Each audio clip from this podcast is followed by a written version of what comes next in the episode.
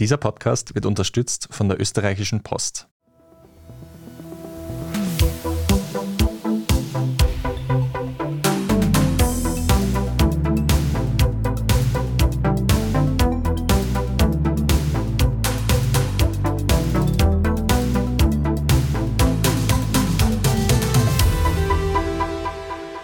Ihr hört Edition Zukunft, den Standard-Podcast über das Leben und die Welt von morgen. Ich bin Jakob Hallinger und heute sprechen wir darüber, wie nachhaltig unser Wirtschaftssystem und der Kapitalismus eigentlich sind. Während die EU immer wieder von grünem Wachstum spricht, halten andere weiteres Wachstum und Klimaschutz für nicht vereinbar. Da stellt sich die Frage, kann es so etwas wie grünes Wachstum überhaupt geben und müssen wir auf Wohlstand verzichten, um das Klima zu schützen?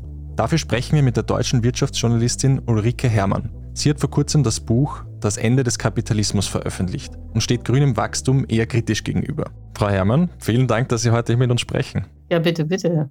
Frau Herrmann, der Titel Ihres vor kurzem erschienenen Buchs lautet ja Das Ende des Kapitalismus. Vielleicht können Sie jetzt mir und unseren Hörern und Hörerinnen zu Anfangs einmal erklären, was genau Sie eigentlich unter Kapitalismus verstehen und warum er genau jetzt oder in Zukunft enden sollte. Ja, also der Kapitalismus ist ein schillernder Begriff, aber ich verstehe darunter eigentlich das Gleiche wie die Industrialisierung, die 1760 in England eingesetzt hat, in dem Moment, als Textilfabrikanten auf die Idee kamen, ihre Spinnereien und ihre Webstühle zu mechanisieren. Also man hat Arbeitskräfte gespart, indem man Maschinen eingesetzt hat, die zunächst mit Wasserkraft und dann mit Dampfkraft betrieben wurden.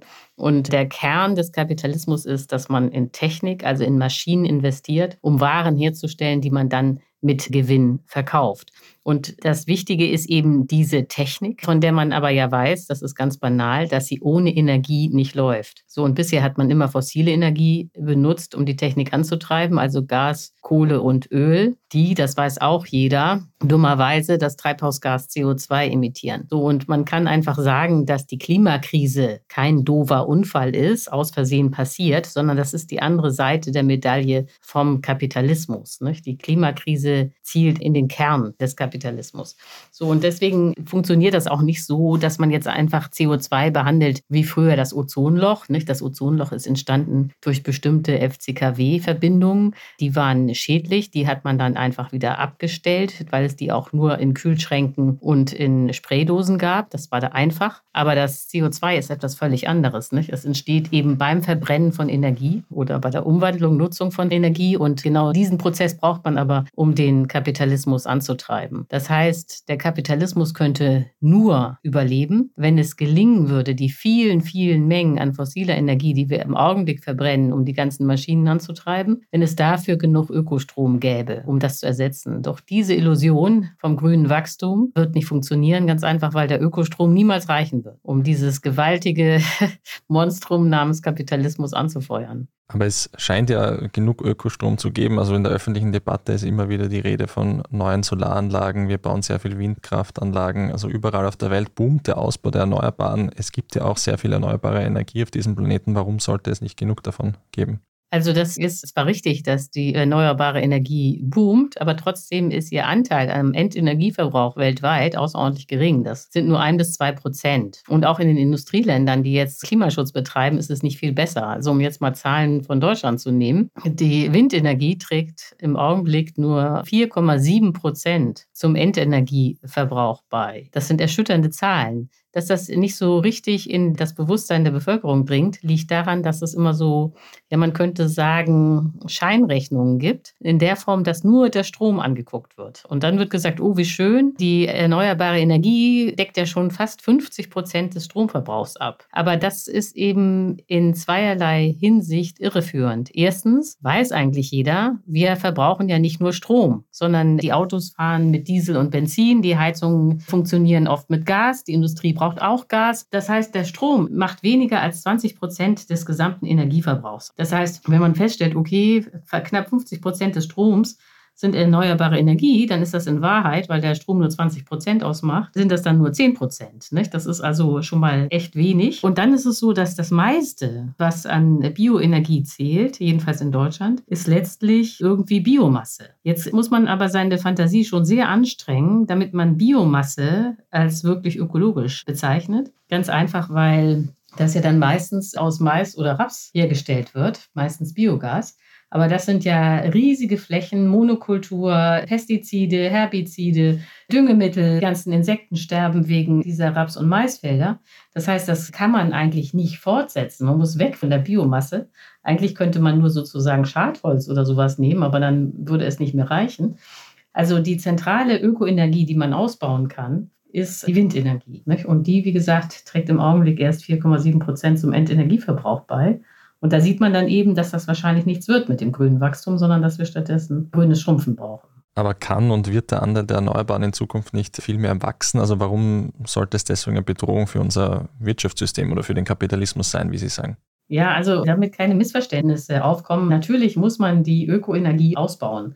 Also wir müssen künftig ganz und gar letztlich auf Solarpaneele und auf Windräder setzen weil man ja nicht die Welt aufheizen kann, bis man nicht mehr auf ihr leben kann. Nicht? Klimaschutz ist zentral und dazu gibt es auch überhaupt keine Alternative. Aber diese Vorstellung, dass man Klimaschutz haben kann und außerdem noch munter wachsen, das ist eben Quatsch. So, und jetzt fragen Sie, wieso? Also das eine habe ich ja schon gesagt, man muss eben noch ungefähr 90 Prozent des Endenergieverbrauchs auf Wind und Solar umstellen, wenn man die jetzigen Zahlen sich anguckt. Das ist schon eine Riesenaufgabe. Und dann gibt es als zweites Problem, weiß eigentlich auch jeder, dass ja der Wind nicht immer weht, die Sonne scheint nicht immer. Der Kapitalismus ist aber ein System, das permanent läuft, immer Energie braucht. Nur so eine Zahl, wenn es in Deutschland eine Stunde lang zum Blackout kommt, kein Strom da ist, dann kostet das im Augenblick eine Milliarde Euro. Also das ist jetzt nicht die Alternative zu sagen, naja, wenn die Sonne nicht scheint, dann warten wir eben, bis sie wiederkommt. Ne? Da würden enorme Schäden passieren. Das, das System muss permanent laufen. Das heißt, man muss riesige Mengen an Strom zwischenspeichern für die Zeiten der Flaute oder der Dunkelheit. Und diese Speicher sind auch sehr aufwendig. Also es gibt eigentlich nur zwei Technologien. Das eine sind Batterien und das andere ist perspektivisch grüner Wasserstoff. So, und das ist zwingend zu speichern, aber das ist eben teuer und aufwendig. Und wenn man das alles zusammennimmt, dann ist das Ergebnis eben, dass Ökoenergie nicht billig sein wird, sondern knapp und teuer. So, und dann ist irgendwie klar, dass das nichts wird mit dem grünen Wachstum, sondern wie gesagt, grünes Schrumpfen angesagt ist. Aber gleichzeitig werden ja diese Technologien auch laufend besser. Also Sie haben jetzt schon die Batterien zum Beispiel angesprochen, also immer effizienter, immer besser in ihrer Kapazität. Also glauben Sie nicht, dass in den nächsten Jahren dann doch auch möglich sein wird, größere Mengen dieses Energieverbrauchs auch durch erneuerbare Energien, die dann wirklich über längere Zeit gespeichert werden, zur Verfügung zu stellen? Ja, also das ist gut, dass die Batterien effizienter werden. Also es wäre jetzt auch ein Missverständnis zu glauben, dass ich gegen technischen Fortschritt bin. Ganz im Gegenteil. Wir brauchen allen technischen Fortschritt, den wir haben können, um auf dieser Welt noch zu überleben. Nicht? Die Krise ist wirklich gefährlich. Wir sitzen in einer absoluten Notlage und da kann Technik auch helfen. Das ist ja nicht mein Punkt. Mein Punkt ist nur, man sollte sie nicht überschätzen. Selbst wenn die Batterien billiger werden, sind sie nicht billig. Nicht? Das ist tendenziell immer der kleine Fehlschuss, dass man dann denkt, ach, wird immer billiger, also ist demnächst umsonst. Das ist sowieso nicht so. Und dann gibt es noch zusätzlich das Problem, dass wenn man jetzt die gesamte Welt auf Ökoenergie umstellen würde, dann prompt wahrscheinlich alle Rohstoffe extrem knapp würden, die man jetzt für die Batterien braucht. Das Interessante ist ja, muss man sich nochmal vorstellen, dass nur ein bis zwei Prozent im Augenblick weltweit der Endenergie mit Ökostrom abgedeckt wird. Also ist praktisch ein Nischenprodukt. Und trotzdem, obwohl das das absolute Nischenprodukt ist, fangen alle schon an, sich Sorgen zu machen, dass das Lithium nicht reichen könnte. So, und jetzt stellt man sich mal vor, das würde alles 100 Prozent mit Ökostrom laufen, was dann los wäre an der Lithiumfront. Ne? Also das darf man auch nicht einfach so banalisieren, zu denken, dass das die Rohstoffe dann in den erforderlichen Mengen auch zur Verfügung stehen. Wenn wir jetzt nochmal so ein bisschen auf den Kapitalismus eben zurückkommen, was wir am Anfang besprochen haben, also viele würden ja meinen, der Kapitalismus ist ja genau gut darin, sich an solche Bedingungen dann anzupassen, also sich weiterzuentwickeln, Innovationen zu schaffen etc.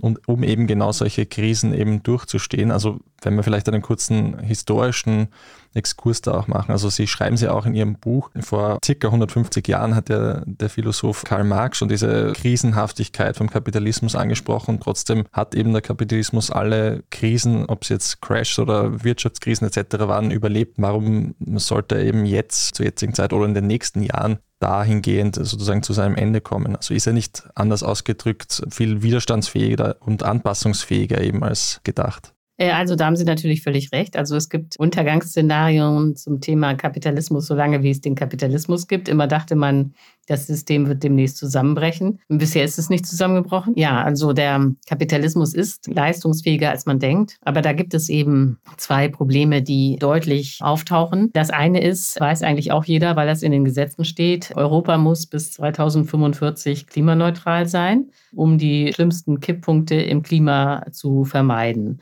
Also das Kipppunkte, das sind so Mechanismen wie beispielsweise Permafrost, der Taut und Methan freisetzt, wo dann das Klima sich selbstständig macht, nicht mehr gesteuert werden kann und automatisch dann sich alles verschlimmert. Diese Art von Kipppunkten will man ja vermeiden. Um das zu erreichen, müsste man eben, wie gesagt, 2045 klimaneutral sein. Das sind aber nur noch 23 Jahre, nicht? Und das ist eine ganz kurze Zeit. Und man weiß eben aus der historischen Erfahrung, dass die technischen Entwicklungsdauern deutlich länger sind als 23 Jahre. Wir selber haben zwar immer das Gefühl, Mann, revolutioniert sich die Technik aber schnell.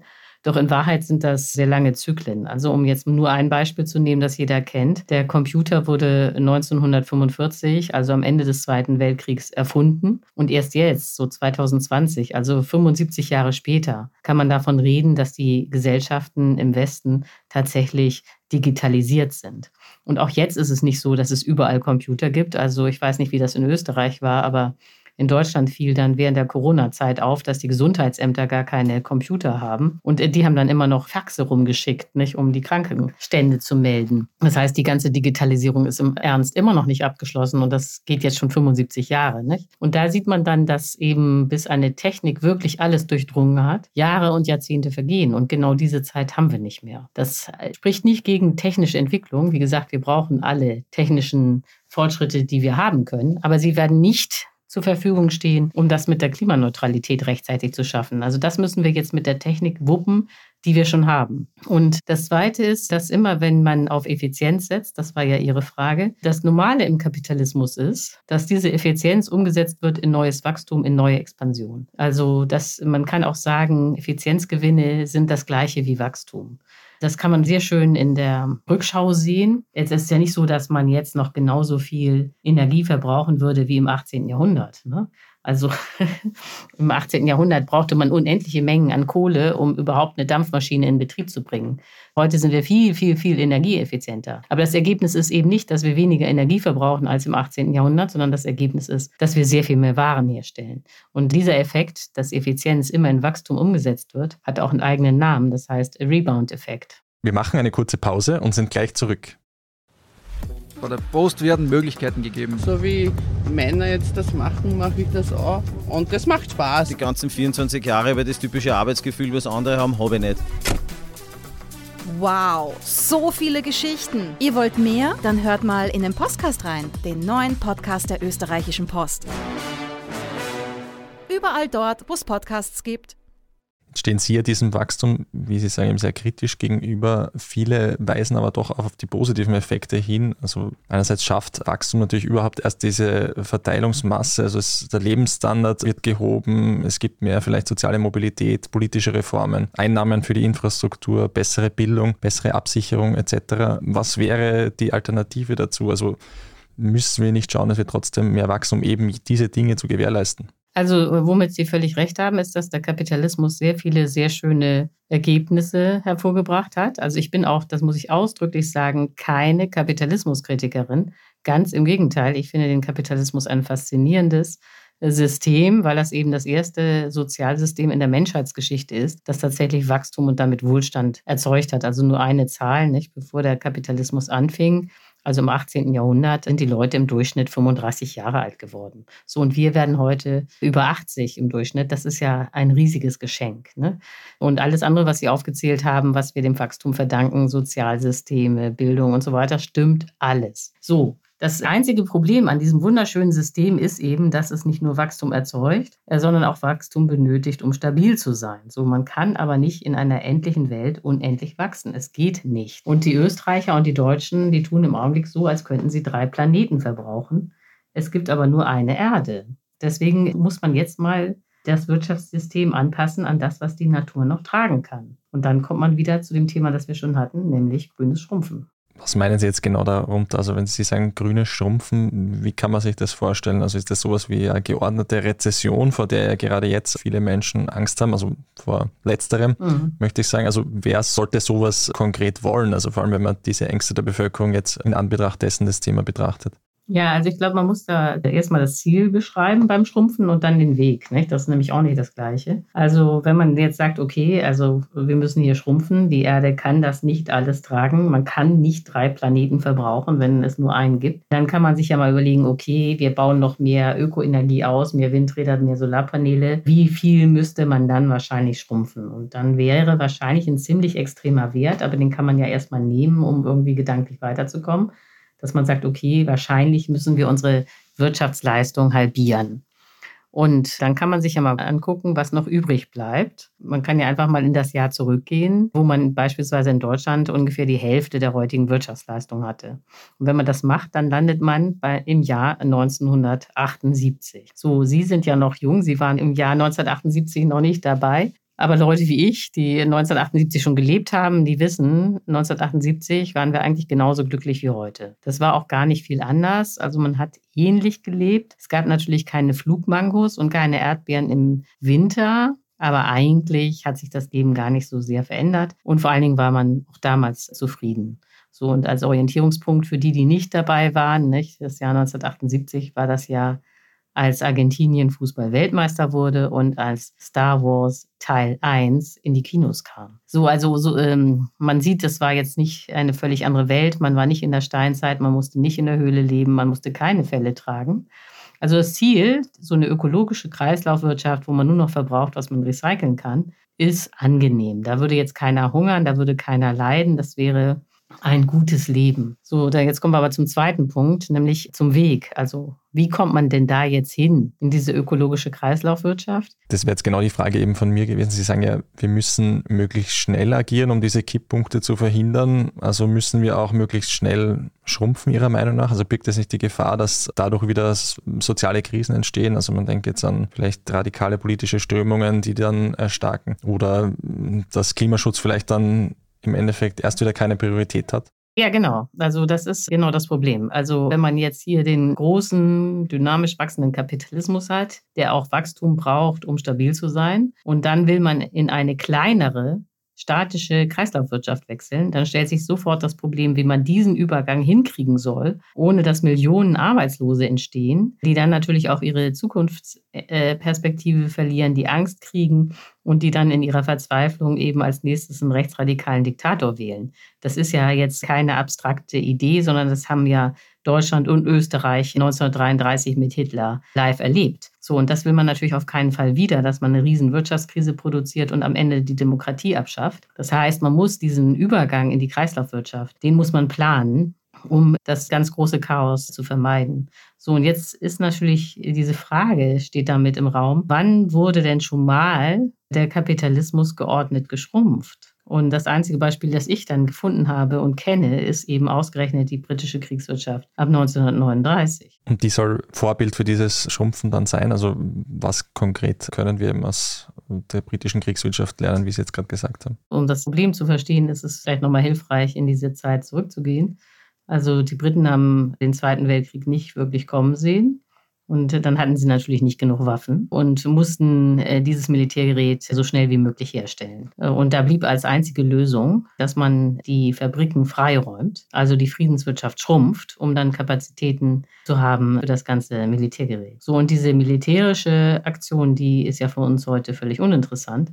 Aber interessant ist eben dieses Schrumpfen der Friedenswirtschaft. Und da haben die Briten dann eine, man muss sagen, völlig neue Wirtschaftsform entdeckt und entwickelt, nämlich eine demokratische private Planwirtschaft. Und das war was völlig anderes als das, was zeitgleich unter Stalin stattgefunden hat. Das war ja dann der Sozialismus, Verstaatlichung aller Fabriken und eine riesige Planungsbehörde, die dann bis zur letzten Schraube vorgegeben hat, was in den einzelnen Fabriken so passiert. Das war bei den Briten völlig anders. Nicht? Also da wurde nichts verstaatlicht, alles blieb privat, ob das jetzt Unternehmen, Läden oder Restaurants waren. Und was sich genau in den Fabriken abgespielt hat, das blieb den Eigentümern und Managern auch überlassen. Aber der Staat hat eben Vorgaben gemacht, Ziele vorgegeben, was noch produziert werden sollte. Und da die Güter ja nun knapp waren, die zivilen Konsumgüter, wurden sie anschließend vom Staat verteilt. Und zwar in dem Sinne, dass alle das Gleiche bekamen und es absolut gerecht zuging. Oder auf Neudeutsch, es wurde rationiert. Und das war außerordentlich populär, weil es die Gesellschaft sehr entspannt, zu wissen, dass alle das Gleiche bekommen, dass es keinen Unterschied gibt zwischen arm und reich. Das klingt aber trotzdem nach ziemlich heftigen staatlichen Eingriffen, teils vielleicht auch sehr autoritär, wenn der Staat jetzt da diese Güter verteilt, wie Sie sagen, also wer sollte sowas wollen? Und ist nicht genau auch die freie Marktwirtschaft ja eigentlich dafür verantwortlich, dass die Ressourcen möglichst effizient verteilt werden? Also besteht da nicht die Gefahr, dass dann sehr viel vielleicht dann wieder verschwendet wird an diesen Ressourcen? Ja, also was sicher der Fall ist, da haben Sie recht. Also im Augenblick will das keiner. Nicht? Das ist jetzt nicht mehrheitsfähig, mein Vorschlag. Aber man muss sich klar machen, das ist ja jetzt eine Analyse, was wäre möglich, wie könnte es gelingen. Und aus meiner Sicht geht es nur durch staatliche Planung. Anders kriegen wir Klimaschutz nicht hin. So, jetzt ist richtig, die Bevölkerung will das bisher nicht. Das heißt aber nicht, dass die Lösung jetzt wäre zu sagen, ach, dann machen wir mit dem Kapitalismus weiter. Das ist alles so anstrengend und diese Planung und der Staat will ich alles nicht. Ich will, dass es so bleibt wie bisher. Das ist keine Option, sondern wenn wir weitermachen wie bisher, wird man nicht mehr lange auf dieser Welt leben können. Da sind die Prognosen absolut dramatisch und dann wird es eben so sein, dass die Klimakrise so verheerend ist, dass der Kapitalismus auch zusammenbricht und dann auch eine Kriegswirtschaft kommt, weil man anders diese absolute Notsituation gar nicht mehr verwalten kann. Das heißt, wir haben im Augenblick nur die Wahl, ob wir rechtzeitig, friedlich, geordnet aussteigen aus dem Kapitalismus durch so eine Art Kriegswirtschaft und noch die schlimmsten Kipppunkte im Klimasystem verhindern oder ob wir eben weitermachen wie bisher und dann wird die Klimakrise so schlimm, dass es dann von selbst zu einer Kriegswirtschaft wird, weil es anders gar nicht mehr geht. So, das klingt jetzt vielleicht alles sehr abstrakt.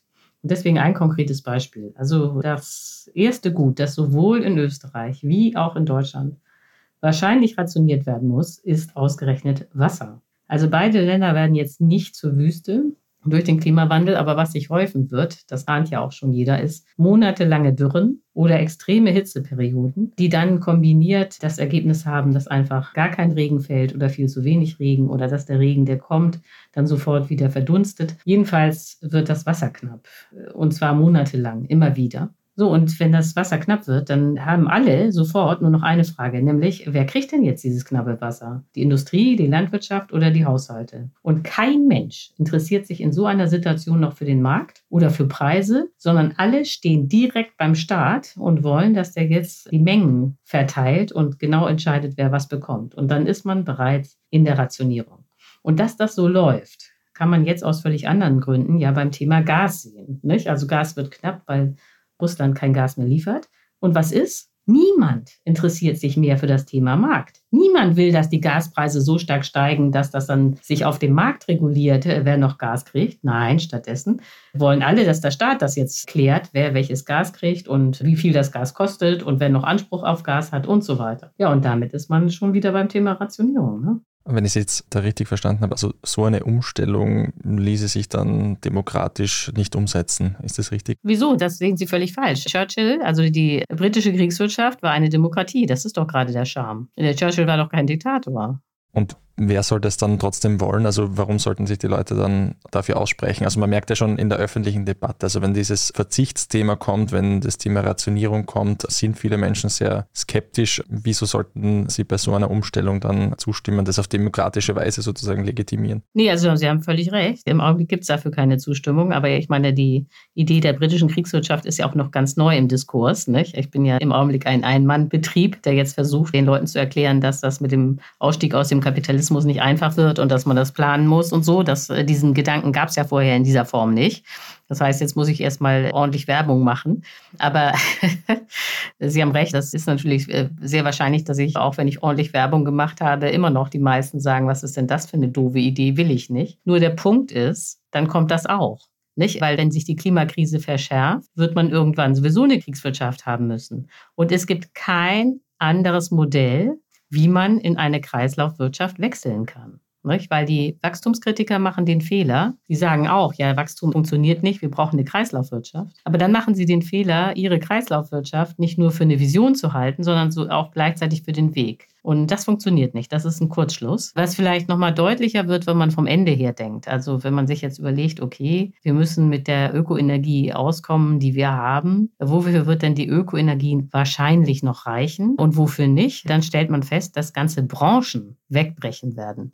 Also zum Beispiel wird man nicht mehr fliegen können. Und zwar gar nicht, wenn man klimaneutral leben will weil man dieses Biokerosin gar nicht herstellen kann, weil es so viel Ökostrom verbrauchen würde. So, und dann ist natürlich die Frage, ja, was soll denn jetzt mit diesen ganzen Leuten werden, die da äh, bisher davon leben, dass es Flughäfen, Reisebüros und so weiter gibt. In Deutschland sind das 850.000 Menschen. Nun, das kann man nicht dem Zufall überlassen, das muss man planen. Was soll dann aus diesen Leuten werden zum Beispiel? Ja, also ich glaube ja, dass die Arbeit nicht ausgehen wird. Also allein im Ökolandbau wird man sehr viel mehr Menschen brauchen, weil man ja auch die industrielle Landwirtschaft mit den schweren Maschinen, das muss man beenden, weil man damit ja die Böden zerstört. Und man muss auch den Wald wieder aufforsten. Also allein der Klimaschutz wird wahnsinnig viel Arbeit machen.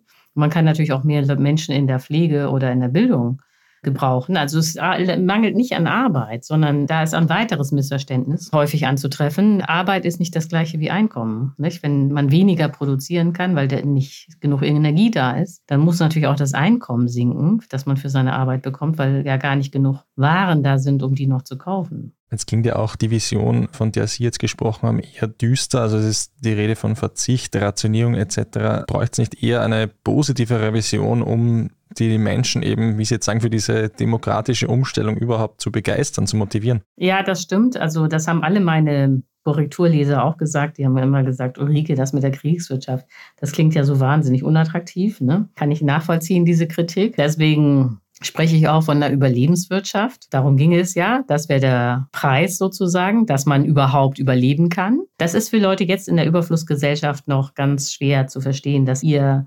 Leben eigentlich in Gefahr ist. Nicht? Das können die meisten nicht glauben. Aber es handelt sich tatsächlich um eine Überlebenswirtschaft.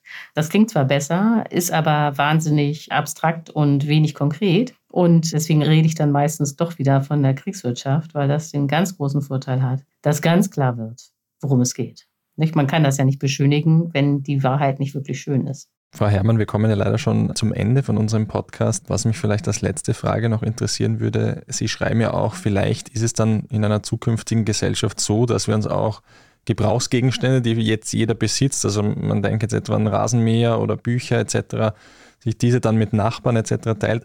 Würden Sie das selbst auch so machen und welche Dinge würden Sie vielleicht doch lieber selbst besitzen wollen? Ach so, also ich finde das mit dem Teilen jetzt nicht so zentral. Also das ist jetzt eine von vielen Ideen. Also ich selber habe sowieso nichts. Ne? Ich habe kein Auto, ich habe keine Waschmaschine, ich habe auch keine Bohrmaschine, ich konsumiere nicht gerne. Aber der Punkt ist ja, wenn alle Menschen so wären wie ich, wenn niemand richtig konsumieren würde, dann würde ja morgen die Wirtschaft zusammenbrechen. Und deswegen ist das Zentrale eben, dass man jetzt erstmal überlegt, wie man diesen Umbau hinbekommt. Und da kann ich mich nur wiederholen, das läuft auf eine Kriegswirtschaft raus. Frau Herrmann, vielen Dank für das Gespräch. Ja, bitte, bitte. Damit auch ein herzliches Dankeschön an euch, liebe Hörerinnen und Hörer. Was denkt ihr? Gehen Wachstum und Klimaschutz zusammen? Schreibt uns euren Kommentar auf der standard.at slash Zukunft. Dort findet ihr auch viele weitere Artikel rund um das Leben und die Welt von morgen. Wenn euch der Podcast gefällt, dann lasst uns doch wie immer eine Bewertung da. Unterstützen könnt ihr uns, wenn ihr für den Standard zahlt, zum Beispiel mit einem Abo. Alles weitere dazu auf abo.derstandard.at. Die nächste Folge Edition Zukunft erscheint wie immer in zwei Wochen. Bis dahin alles Gute und bis bald.